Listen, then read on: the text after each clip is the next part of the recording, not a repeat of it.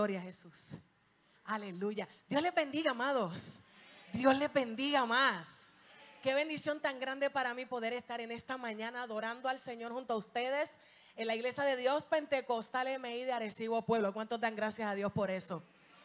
Poder mencionar iglesia de Dios Pentecostal de Arecibo Pueblo para mí es algo bien importante. ¿Sabes por qué? Porque pararse en un podio y ver de frente tanta gente es evidencia de la resurrección de Cristo de entre los muertos. Esto es algo glorioso porque ocurrió hace muchos años atrás. Pero en el transcurrir del tiempo todavía hay personas que siguen uniéndose a la iglesia de Cristo, adorando y glorificando su nombre y proclamando las virtudes de aquel que nos llamó de las tinieblas a su luz admirable. Amén. Gloria al Señor. Para los que no me conocen, soy la hermana Mirnalis Carrasquillo, pastora de la Iglesia de Dios Pentecostal MI del sector Malpica en Río Grande. Reciban saludos de la congregación en esta mañana. Conmigo está mi amada familia, mi esposo José Rivera. Y nuestras dos niñas, Jonalis Coral, que es la mayor, levanta tu manito. Y la pequeña, que es Ileis Coral. Levanta tu manito, Ileis, que te puedan. Ok, la que permaneció en meditación es la pequeña. Gloria al Señor. Pero en esta hora yo le voy a pedir que usted se ponga de pie. Quiero saludar con todo mi corazón a los pastores de esta iglesia. Al pastor Ángel Abner, gloria al Señor, que sé que está conectadito a la familia, a la pastora, a sus hijas, gloria al Señor. Mis saludos y respetos. Usted levante sus manos en esta mañana. Quiero en el nombre del Señor Jesucristo felicitar a los jóvenes de esta iglesia. Somos la resistencia. Aleluya.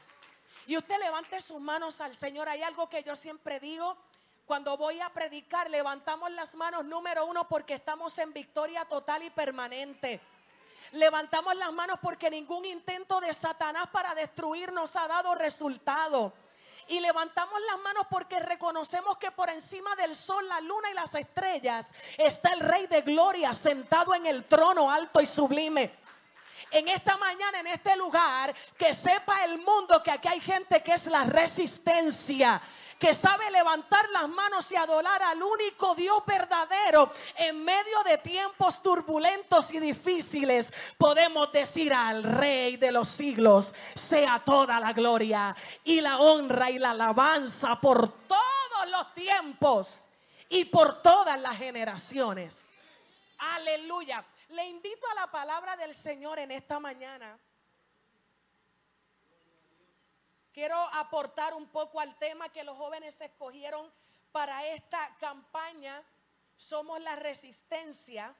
Y les invito a la carta a los Efesios capítulo 4, capítulo 5, perdón, carta a los Efesios capítulo 5. Y ahí vamos a enfatizar los versos 8 al 10. Carta a los Efesios capítulo 5, versos 8 al 10. 8 al 10. Cuando usted lo encuentre me dice un amén poderoso. Entonces leemos la poderosa palabra del Señor a la gloria del Padre, del Hijo y del Espíritu Santo. Amén. Porque en otro tiempo erais tinieblas, mas ahora sois luz en el Señor. Andad como hijos de luz. Porque el fruto del Espíritu es en toda bondad, justicia y verdad, comprobando lo que es agradable al Señor. Comprobando lo que es agradable al Señor. Padre, en el nombre de Jesús de Nazaret nos acercamos a tu presencia en esta hora en plena certidumbre de fe. Y te damos gracias por este honor que tú nos concedes, Señor, de adorar tu nombre, de glorificarte y de poder exponer tu palabra y recibirla. En esta hora, Señor, te pido que tu Espíritu Santo sea el que traiga ese crecimiento que necesitamos a través de la exposición de tu palabra en nuestros corazones Mira aquellos que están conectados a través de las redes sociales, a través de la transmisión.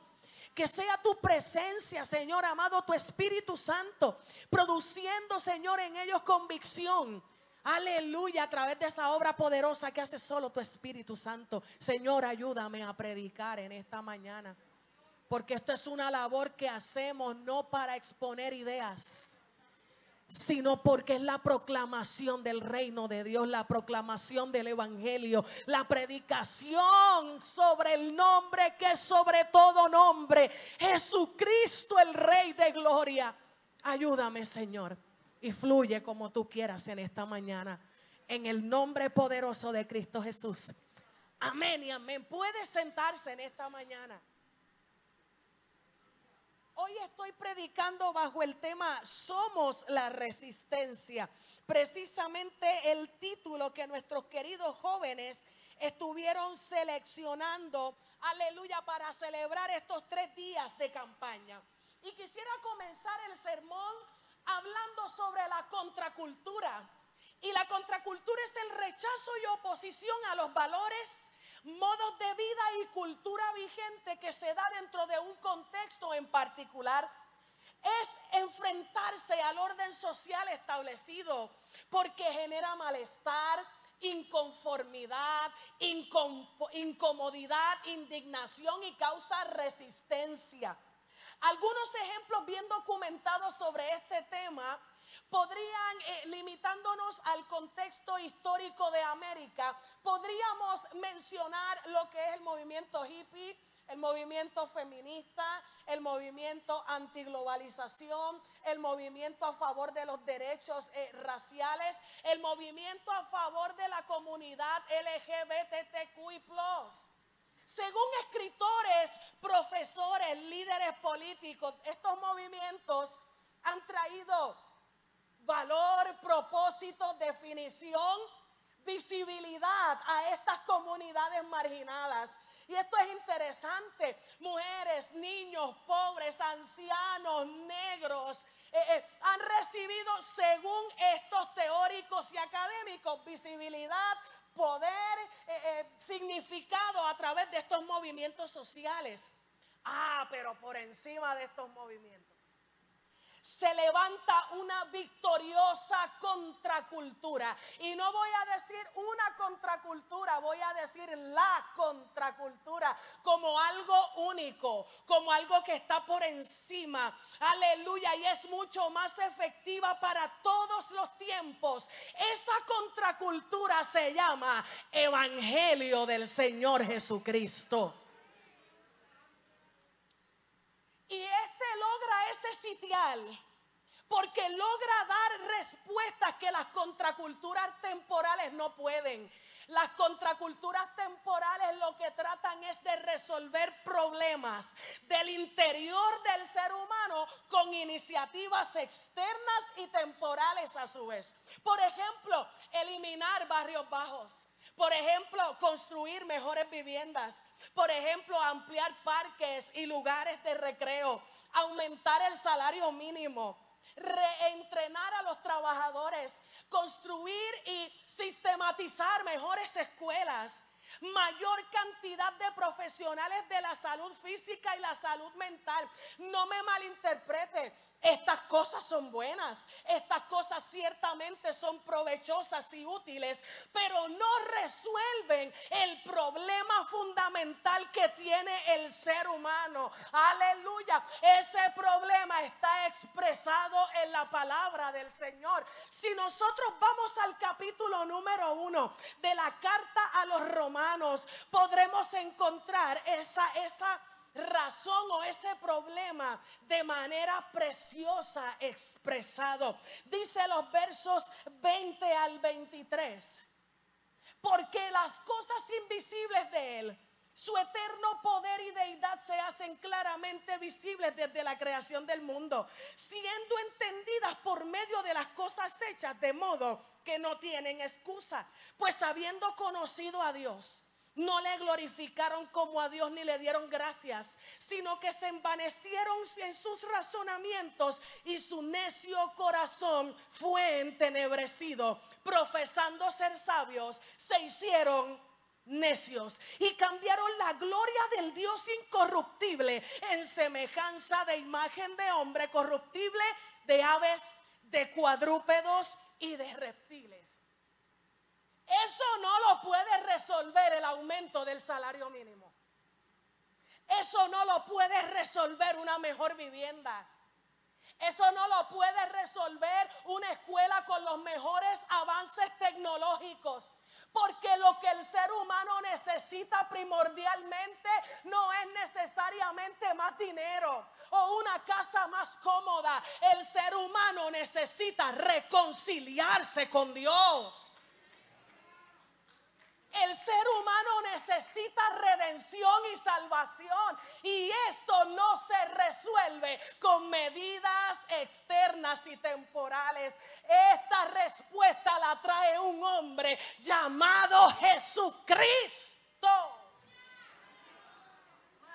Él mismo dijo, porque del corazón salen los malos pensamientos, del corazón salen los homicidios, los adulterios, las fornicaciones, los hurtos, los falsos testimonios y las blasfemias. Pero el Evangelio, mis amados, no es una ideología. No es solo un movimiento social que caduque con el pasar del tiempo. El Evangelio es una persona y es Jesucristo, no hay otro, no hay otro. Jesucristo, Él en sí mismo es una contracultura. My God. Él mismo es una contracultura. Su naturaleza va en contra del sistema vigente en el mundo. Número uno, preexistente y divino encarnado. Juan capítulo 1 dice, en el principio Él era el verbo. Y el verbo era con Dios y el verbo es Dios. Este era en el principio con Dios. Él ya existía. Y por Él todas las cosas fueron hechas. Y sin Él, sin Él, sin Él, nada de lo que ha sido hecho podría haber sido hecho. Esto es glorioso, se habla de contracultura. Estoy hablando en medio de tiempos donde el ser humano quiere sacar a Dios para ubicarse Él como centro. Un ser humano que nace, crece, se desarrolla y muere.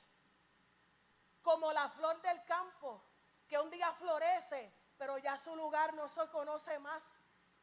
Pero la respuesta al mundo, la contracultura, es uno que vino, murió, resucitó y viene pronto.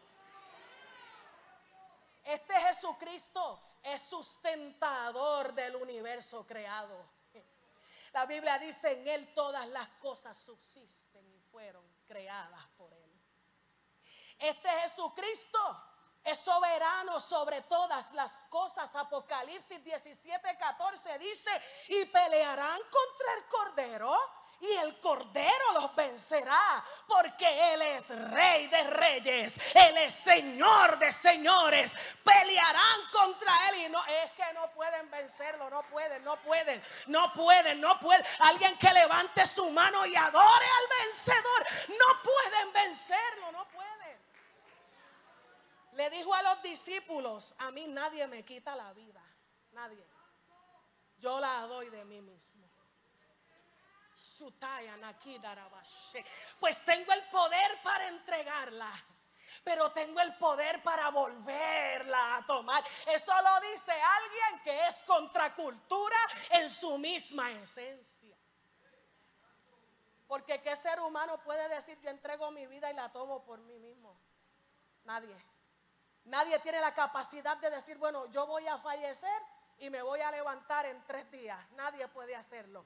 Pero Él es el único que pudo decir, a mí nadie me quita la vida, nadie, nadie me la quita. estas personas piensan que tienen potestad sobre mí. Sin embargo, yo la estoy entregando voluntariamente y tengo el poder para volverla a tomar.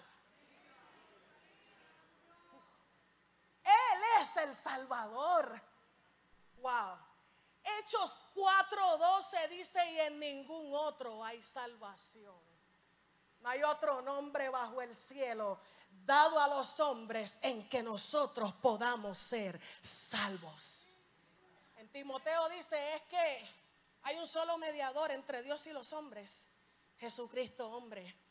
Y qué glorioso ver cómo este, que en sí mismo es una contracultura, al tercer día de haber sido sepultado, pastora, fueron a la tumba a buscarlo.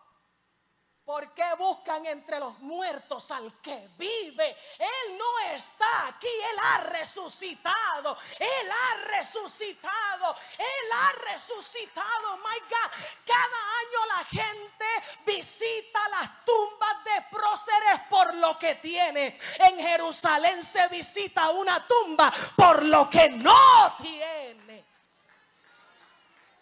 por lo que no tiene. Allí no están los huesos de Jesucristo. Allí no está Jesucristo. Allí no están los restos de Jesucristo. Allí lo que hay es una tumba vacía.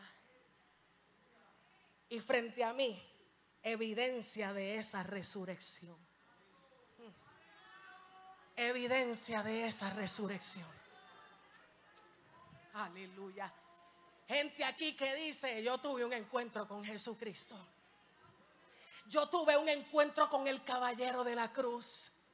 Yo andaba sin esperanza y sin fe, pero Jesucristo me levantó. Yo estaba sin esperanza, desechado por este mundo, por esta cultura, pero Jesucristo me dio una razón para vivir, una razón para sonreír, una razón para seguir adelante, una razón para adorar. Amados hermanos y hermanas, esto es algo tan glorioso. Los evangelios relatan cómo el ministerio, la obra y el mensaje de Cristo fueron la resistencia para la cultura vigente de su tiempo.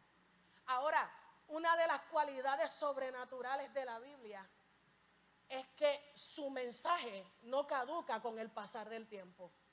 No importa en qué momento, ni en qué época, ni en cuál etnia o raza se lea el mensaje de Cristo, va a ser una contracultura. Porque el problema principal es el pecado. Y quien responde a eso es Jesucristo. Es Jesucristo. Entonces en este mensaje uno de los ejemplos que yo podría traer, viendo la multitud, comenzó a exponer el sermón del monte. Y en el sermón del monte clarificó conceptos que habían sido distorsionados por la cultura vigente. Y comenzó a decir, ustedes escucharon que se dijo, odien a sus enemigos. Pero yo les digo, contra cultura, amen a sus enemigos.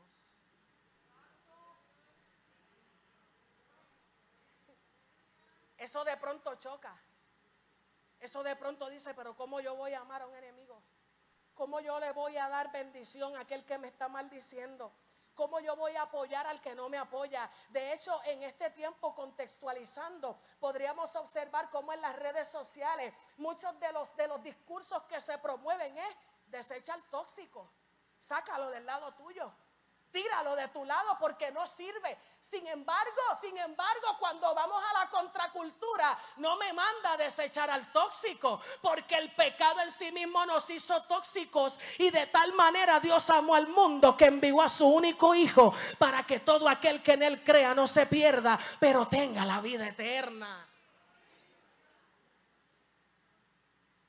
Un día una mujer samaritana fue a mediodía a sacar agua del pozo. Los comentaristas dicen lo siguiente, ya en el relato esta mujer carga con dos realidades. Uno, samaritana, y ya con los judíos había una discrepancia. Y número dos, iba sola a buscar agua y las mujeres que eran ricas no iban a esa hora a buscar agua en el pozo. Y cuando esta mujer fue a buscar agua, ella no contaba que la contracultura misma tenía un plan para ella ese día. Y cuando hablaba con ella, él rompió, él rompió la barrera, porque samaritanos y judíos, un problema étnico, un problema racial, no se llevaban entre ellos mismos, pero Jesús siendo judío se acerca a la mujer y rompe el hielo diciendo, dame agua, dame agua. Tú me estás diciendo a mí que eres judío, que yo te dé de beber. Tú me estás diciendo a mí, y, te voy a hacer una pregunta. ¿Tú piensas que tú eres mejor que Jacob?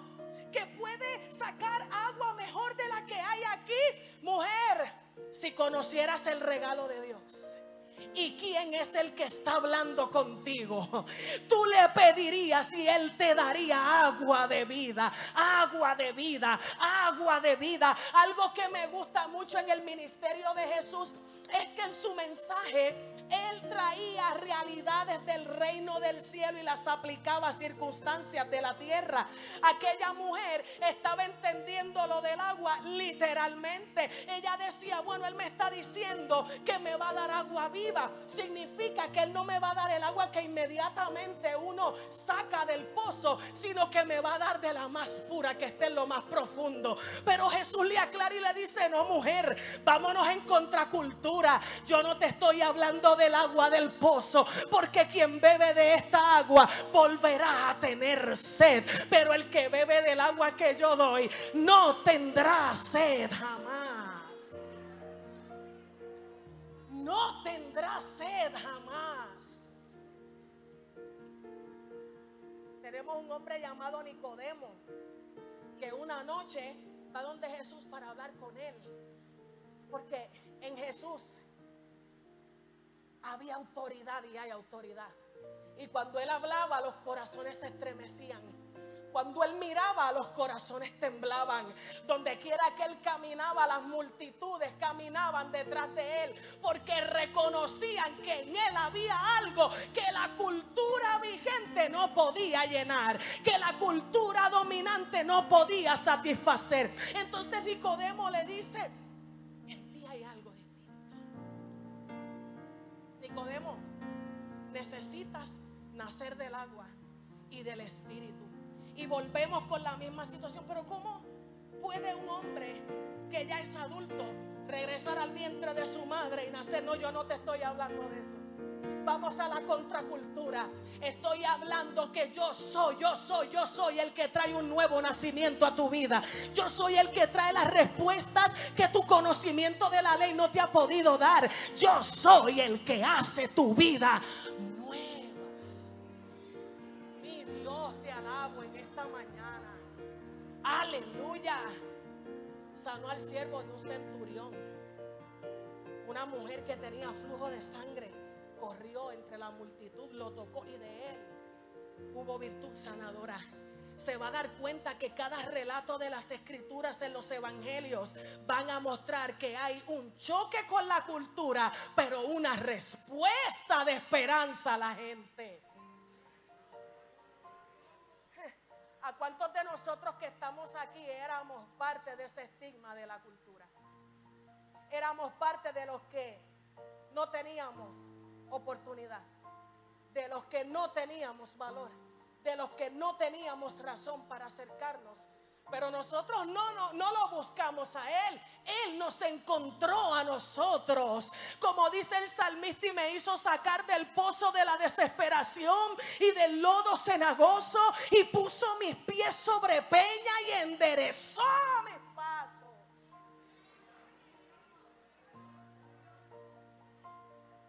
cada sermón hablaba, yo soy, yo soy, yo soy la puerta de las ovejas.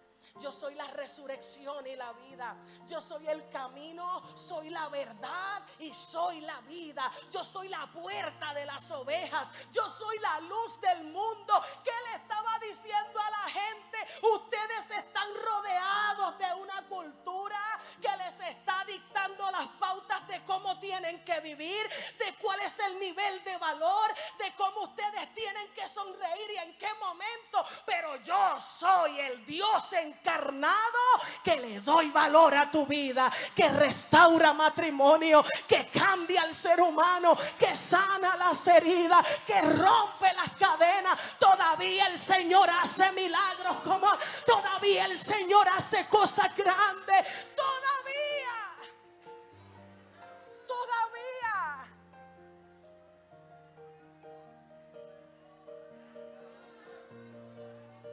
Oh, gloria adora. La carta a los Efesios se escribe como una respuesta a la comunidad cristiana que fue levantada y fundada en medio de una sociedad cuya cultura iba completamente en contra de los principios del reino de Dios. Esta gente era una metrópoli, eran pudientes, tenían puertos que llamaban etnias, culturas de diferentes países para realizar transacciones de comercio. Contaban con una de las siete maravillas del mundo antiguo, el templo de Diana de los Efesios o Artemisa. En aquel lugar, cerca del mes de marzo, abril, se reunía gente de todos los pueblos cercanos a la ciudad de Éfeso a realizar el festival de Artemisa. Y allí sin ningún tipo de pudor, llevaban a cabo toda clase de inmoralidad sexual. Llevaban a cabo todo tipo de conducta y de sexualidad distorsionada, de idolatría y de pecado. Entonces Pablo desde la cárcel, la prisión le escribe a los demás que vivan para Cristo. Como alguien desde las cadenas le puede decir a alguien que viva para la gloria del Señor. Entonces Pablo, de manera poética, de manera profunda, que yo todavía no alcanzo a entender y oro al Señor que me ayude. Comienza esta carta diciendo, bendito sea el Dios y Padre de nuestro Señor Jesucristo, que nos bendijo con toda bendición espiritual en los lugares celestiales en Cristo. Y mientras va exponiendo esas bendiciones, está diciendo lo siguiente, amados a los apóstoles por el Espíritu Santo se nos ha revelado este misterio. Que en el corazón de Dios estaba contemplar la salvación no solo para judíos, sino también para los gentiles. Y en los gentiles estamos los puertorriqueños, los dominicanos, los venezolanos, los de Colombia. Qué bueno, usted y yo no habíamos nacido aún, pero en el corazón eterno del Dios viviente estábamos incluidos para gozar de esta bendición con toda bendición espiritual que se mueve en pasado eterno con la elección, en el presente con la redención, evidenciado con la presencia del Espíritu Santo, y en el futuro con la herencia con la cual obtuvimos derecho a través de la victoria de Cristo sobre la muerte y el pecado. Mis amados, esto es glorioso y es una respuesta preciosa a los discursos de crisis que nos están rodeando. A los discursos de, de negatividad que estamos viviendo. A los discursos de destrucción, de violencia que estamos viviendo. Si nosotros podemos usar estos... Eh, estas opciones de eliminar barrios bajos, de construir mejores viviendas, pero tenemos algo mayor, algo superior. Se llama salvación a través de Jesucristo. Y amados hermanos, en esta bendición hemos recibido herencia, hemos recibido identidad.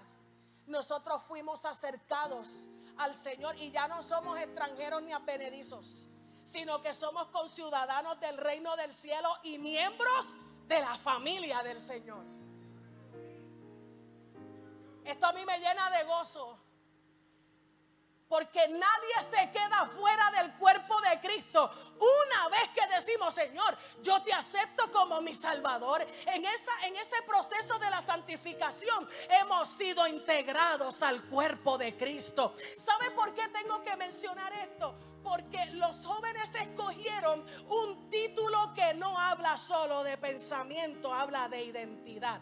Yo soy la resistencia para yo asumir ese tipo de posición y de identidad, yo primero tengo que entender por qué yo he decidido ser la resistencia.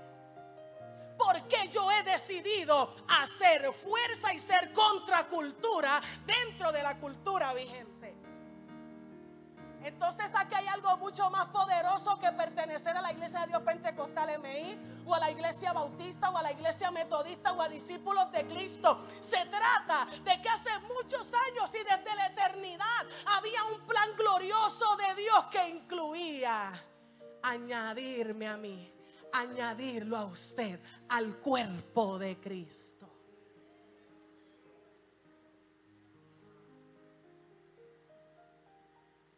Amados hermanos, hoy nosotros nos encontramos en una sociedad puertorriqueña posmoderna y pospandemia. Esto es importante. Porque el 2020 cambió nuestra dinámica. El 2020 tuvo un efecto en todas las esferas de nuestra vida en todas las dinámicas de cómo nosotros nos relacionamos y cómo respondemos. Hubo mucha gente que su fe se afectó con el proceso. Y cuando yo hablo de una sociedad puertorriqueña posmoderna, estoy diciendo que se observa muerte de los ideales. Hay una lucha por un auge del sentimiento. Hay una crisis de la ética. Por eso es que ahora y durante la cuarentena se agudizaron las protestas y las luchas a favor del aborto, a favor de la comunidad LGBT, a favor de muchos movimientos que nuestra iglesia y la iglesia de Cristo no apoya.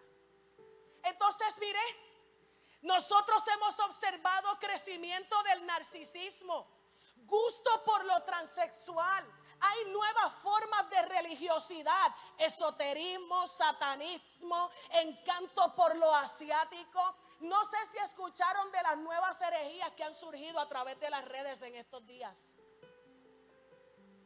Porque el esfuerzo del ser humano busca mejorar supuestamente desde su mente, desde su filosofía, lo que Dios mismo instituyó y estableció. Entonces al ser la resistencia, estoy diciendo yo tengo una identidad en Cristo y esa identidad no me la va a cambiar la cultura en la que yo me estoy moviendo.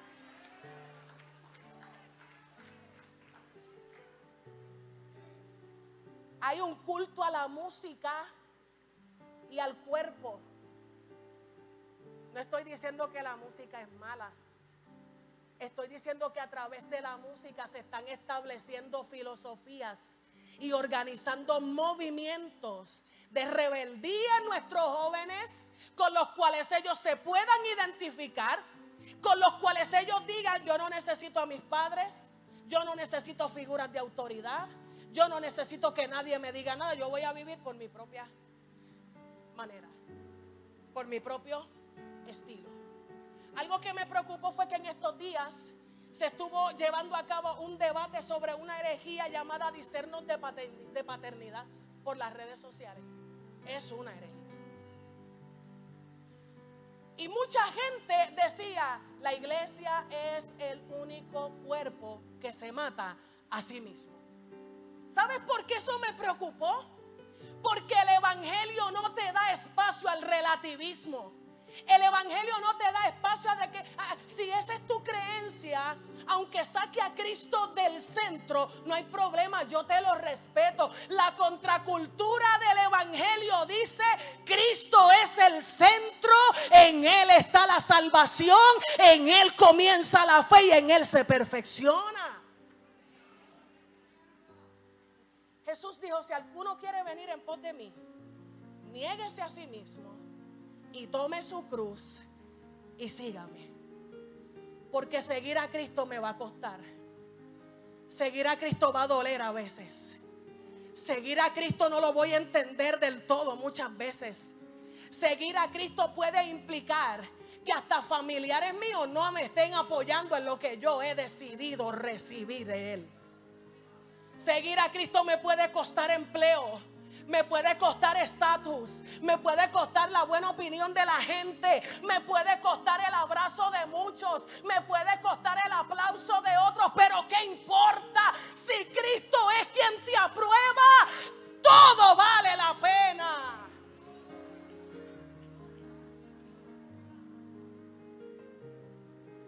La carta a los Efesios precisamente trae respuesta a los momentos en que ocurrían movimientos similares a los que hoy nosotros vemos en Puerto Rico. Movimientos que aunque nosotros hemos identificado tienen un impacto en la iglesia, tienen un impacto en nuestra juventud, tienen un impacto en la forma de adoración. Entonces la resistencia dice lo siguiente, hay que enfocar la mirada en el modelo de victoria que es Cristo. Más que nunca nuestro mensaje hoy debe ser el Evangelio de Cristo. Más que nunca el mensaje de hoy debe ser la salvación que es a través de Cristo. Más que nunca hoy debemos decirle al homosexual, a la lesbiana, al que robó, al que asesinó, que Cristo lo perdona y lo cambia. Vamos a contextos, por ejemplo, en Laos, conocí dos niñas. Puede buscar el documental en YouTube. Dos niñas de Laos, pequeñitas, hermano, pequeñitas. Era el mediodía. Ellas estaban leyendo la palabra y participando de un culto. Su padre llegó con su madre, sus primos y hermanos para obligarlas a que soltaran la Biblia y dejaran de adorar al Señor. Estas niñas firmemente dicen, yo no puedo dejar de adorar a Jesús. Yo no puedo dejar de creer en Jesús. En Él yo he recibido la salvación. Y quiero que ustedes, los que están viendo el video, oren por nosotros, no para que nos libre, sino para que nos ayude a resistir. Niñas, hermano, niñas, niñas su primo y están orando para que su familia reciba la salvación en Cristo Jesús. Porque la resistencia en el Evangelio a veces también me va a costar gente que yo amo, pero que se oponen al Evangelio de Cristo.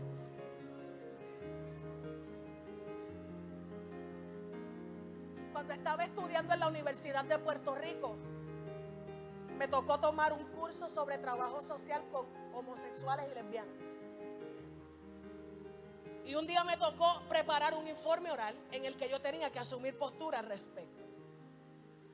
La profesora hoy es de las más fuertes activistas a favor del aborto y del feminismo radical que vandaliza edificios. Y ella me dijo lo siguiente, o cambias tu manera de pensar te penalizo con la nota. Quien va a la Universidad de Puerto Rico sabe que hay un rango de notas que debes tener. Y que hay una presión académica para que ese promedio se mantenga. Pero más que buen estudiante, yo decidí ser buena cristiana. Más que buen estudiante, yo soy primero de Cristo. Más que trabajadora social y el humanismo, yo soy primero de Cristo. Primero de Cristo. Y ser la resistencia implica ser primero de Cristo que de mi esposo, de mis hijas, de los estudiantes, de mi trabajo, de mis propios intereses. Esto no es tan sencillo como solo llegar al culto y adorar el domingo. El Evangelio es más que creer que debo llegar al culto y gozarme. El Evangelio es una experiencia que te cambia la vida completa.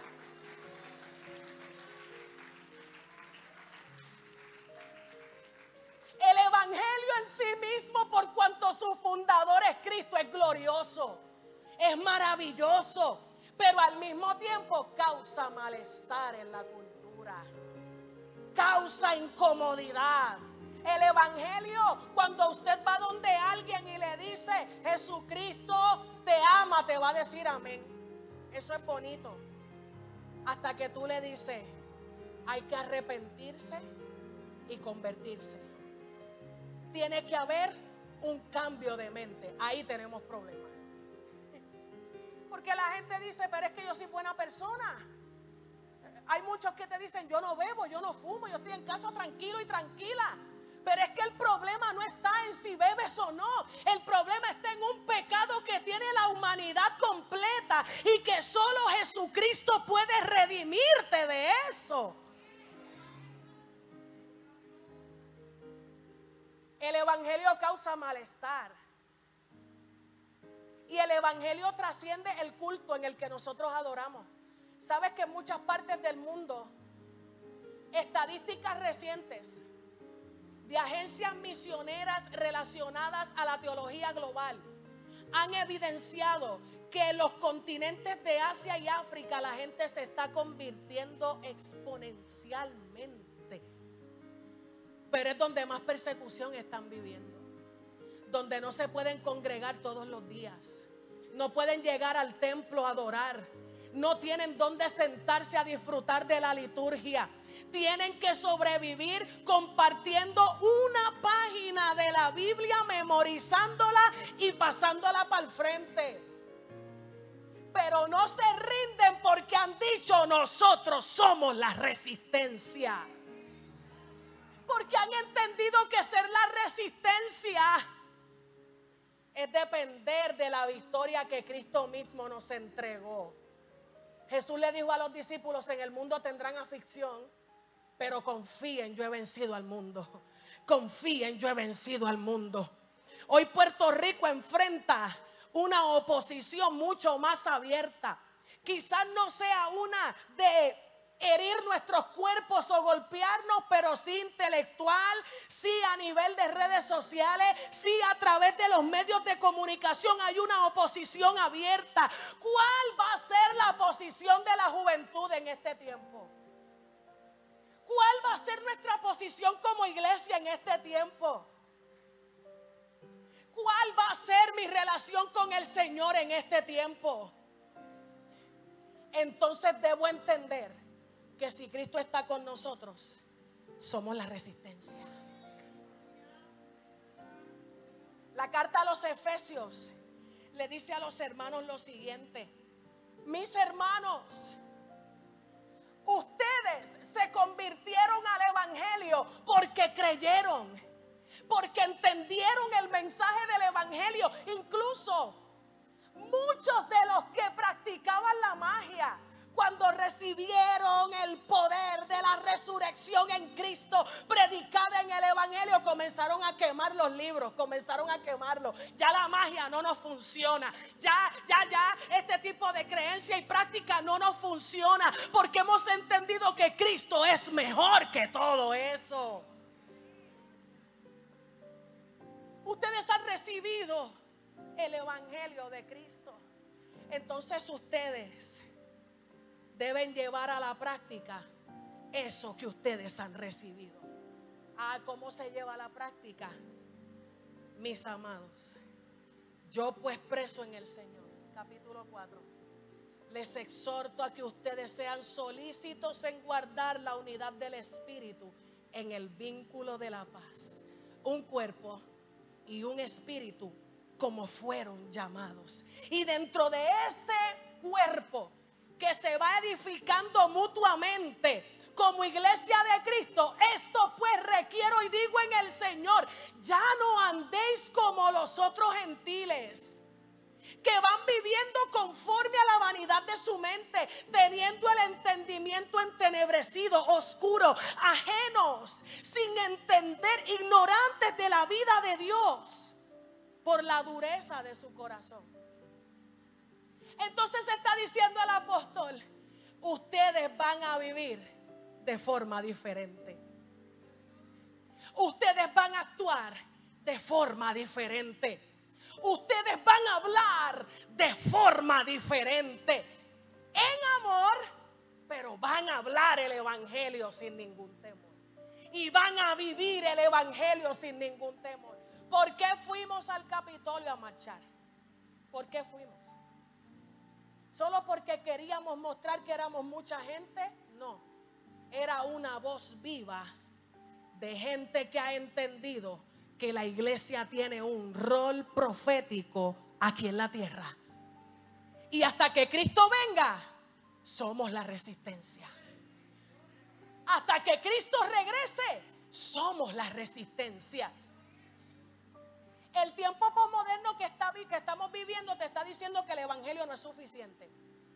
Que tú necesitas algo más elevado. Que yo necesito algo más profundo. Algo que, que me impresione mucho, aunque no me dure tanto. Aunque no me transforme. Aunque no me cambie. Sin embargo, el Evangelio de Jesucristo es suficiente.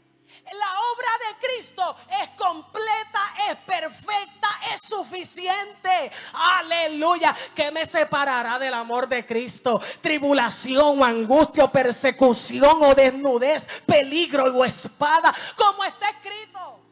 Por causa de ti somos muertos todo el tiempo. Somos contados como ovejas de matadero. La resistencia ante todas estas cosas, mis amados, que por medio de aquel que nos amó. Somos más que vencedores por medio de aquel que nos amó.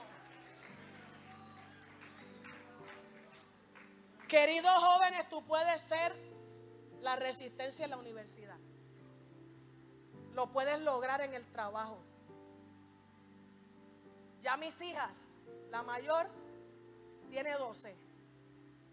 Y en sus difusiones de WhatsApp ya tiene chicas que le dicen, esta es mi identidad. 11 años. Y le están diciendo, esta es mi identidad y quiero que la gente me respete.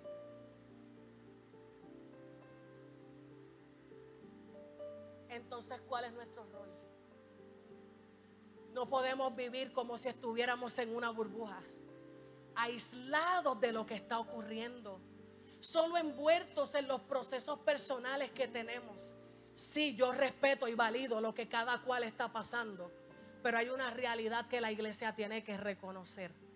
Hay que asumir postura, resistir, proclamar, hablar del Evangelio, vivir el Evangelio, transmitir el Evangelio.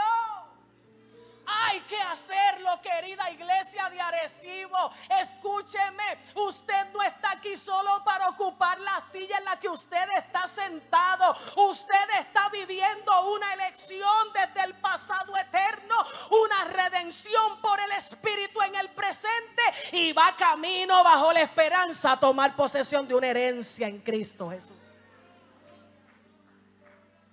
Aleluya, aleluya. Entonces, mis amados, le dice Pablo a los queridos hermanos de Éfeso, ustedes en otro tiempo eran tinieblas, hablando de la vida de pecado, hablando del tiempo en que vivían sin conocer al Señor Jesús. Ustedes estuvieron en otro tiempo en tinieblas, pero ahora sois luz en el Señor andad como hijos de luz. Aquí está diciendo dos cosas importantes. Uno, identidad. Ustedes son luz en el Señor. Porque no hay otro medio para alumbrar este mundo que anda en tinieblas si no es a través de la luz misma de Cristo. A través de Él reconocemos cuáles son aquellas conductas que no agradan al Señor. Y a través de Él reconociéndolas le predicamos esperanza a la gente, diciéndole Dios te puede cambiar, Dios te puede sanar, Dios te puede levantar. Hace siete años conocí a un, a un joven ateo.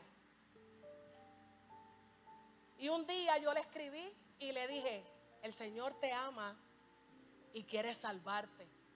Y creo que Dios tiene un muy lindo plan para tu vida. Me dijo, ¿tú piensas que yo voy a discutir mis ideales contigo? No se ríe, hermano. Aprovecha la venta sin IBU que hay en Walmart. De forma sarcástica me dijo. ¿Sabe qué yo hice? Yo dije, yo soy la resistencia comencé a orar por él. Señor, mira a fulano. Señor, mira a fulano. Lo que yo no puedo hacer humanamente lo puedes hacer tú porque Cristo es suficiente. Señor, mira a fulano. Señor, mira a fulano. Señor, mira a fulano, siete años. Señor, mira a este hermano. Señor, lo estoy llamando hermano por la fe. Señor, lo estoy atando al cuerpo de Cristo. Señor, lo pongo en tus manos. Yo sé que tú puedes cambiar. Necesitamos testimonios como esos en este tiempo. Hace un tiempo me escribió. Necesito que me digas los días de culto de la iglesia.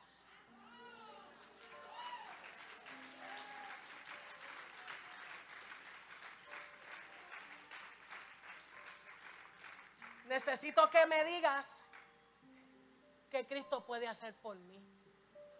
Ah, espérate, de decirme que no va a discutir los ideales, ahora está diciendo Cristo puede hacer algo, pero no sé qué es, dime qué es lo que Él puede hacer por mí.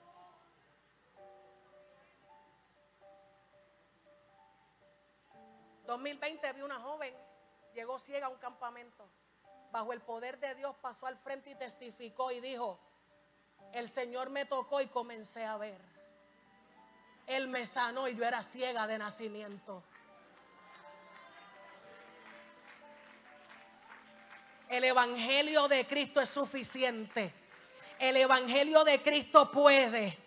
Cristo puede romper las cadenas. Cristo puede liberar. Cristo puede sanar. Pero sobre todo, Cristo es el único que salva.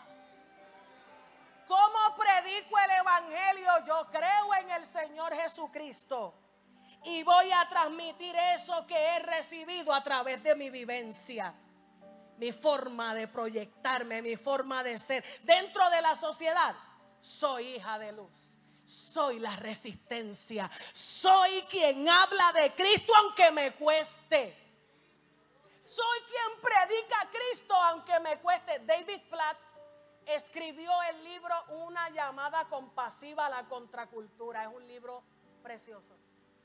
Y él dice lo siguiente, me ha preocupado que muchas personas en una plaza pública se pueden atrever a hablar de temas como la atención a los pobres, el racismo, la atención a las viudas, hasta que les preguntan de temas mucho más controversiales y comprometedores, para los cuales el Evangelio también tiene respuesta. Porque mucha gente en el, en el área eh, latinoamericana y estadounidense están dispuestos a predicar el Evangelio solo hasta donde la aceptación se lo permita. Solo hasta donde las masas le aplaudan o que no se vean comprometidos en ningún peligro. Pero cuando nosotros abrazamos el Evangelio, mi hermano, esto es o todo o nada. No es a medias, un punto neutral no es un no estoy seguro. Se trata que desde el día en que dije acepto a Cristo como mi único y suficiente Salvador, yo fui unida al cuerpo de Cristo y ahora yo tengo que caminar bajo el estilo de Cristo. Yo tengo que hablar bajo el estilo de Cristo y tengo que comunicar la buena noticia al estilo de Cristo. Estoy orando al Señor por un mover de poder en este tiempo en Puerto Rico. Estoy orando al Señor y honestamente no me interesa si algunos ya no crean en los dones espirituales, si algunos ya no crean en el poder libertador de Cristo, si algunos ya no crean en lo que Dios puede hacer. Yo estoy orando para que el Señor lo haga con más fuerza. Y le tengo que testificar, hermano, que nuestra iglesia está pasando. Nos han llegado muchas vidas a la iglesia. Pero no solo han llegado por el milagro de la salvación, es que estamos viendo los milagros que Dios está haciendo en ellos. Y ya para ir cerrando, mis hermanos. El año pasado una de las damas de nuestra iglesia nos llama cerca de las 5 de la tarde.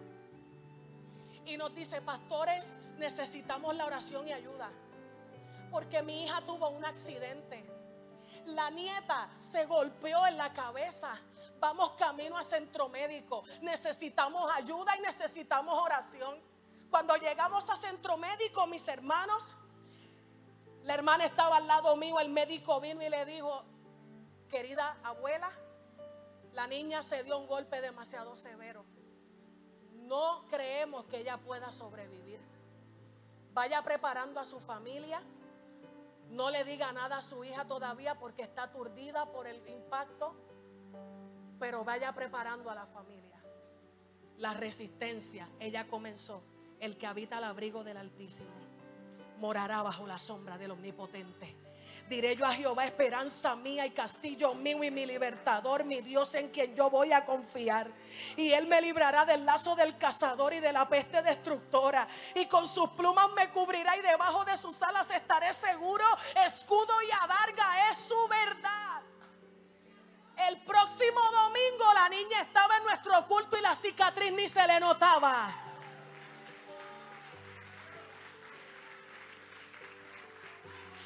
Evangelio es efectivo. El Evangelio todavía hace cosas grandes en la gente. Iglesia, juventud, tú eres la resistencia. Yo soy la resistencia. Iglesia de Arecibo, pueblo, no caminemos como los que están en tinieblas, sino caminemos como hijos de luz. Póngase de pie en esta mañana.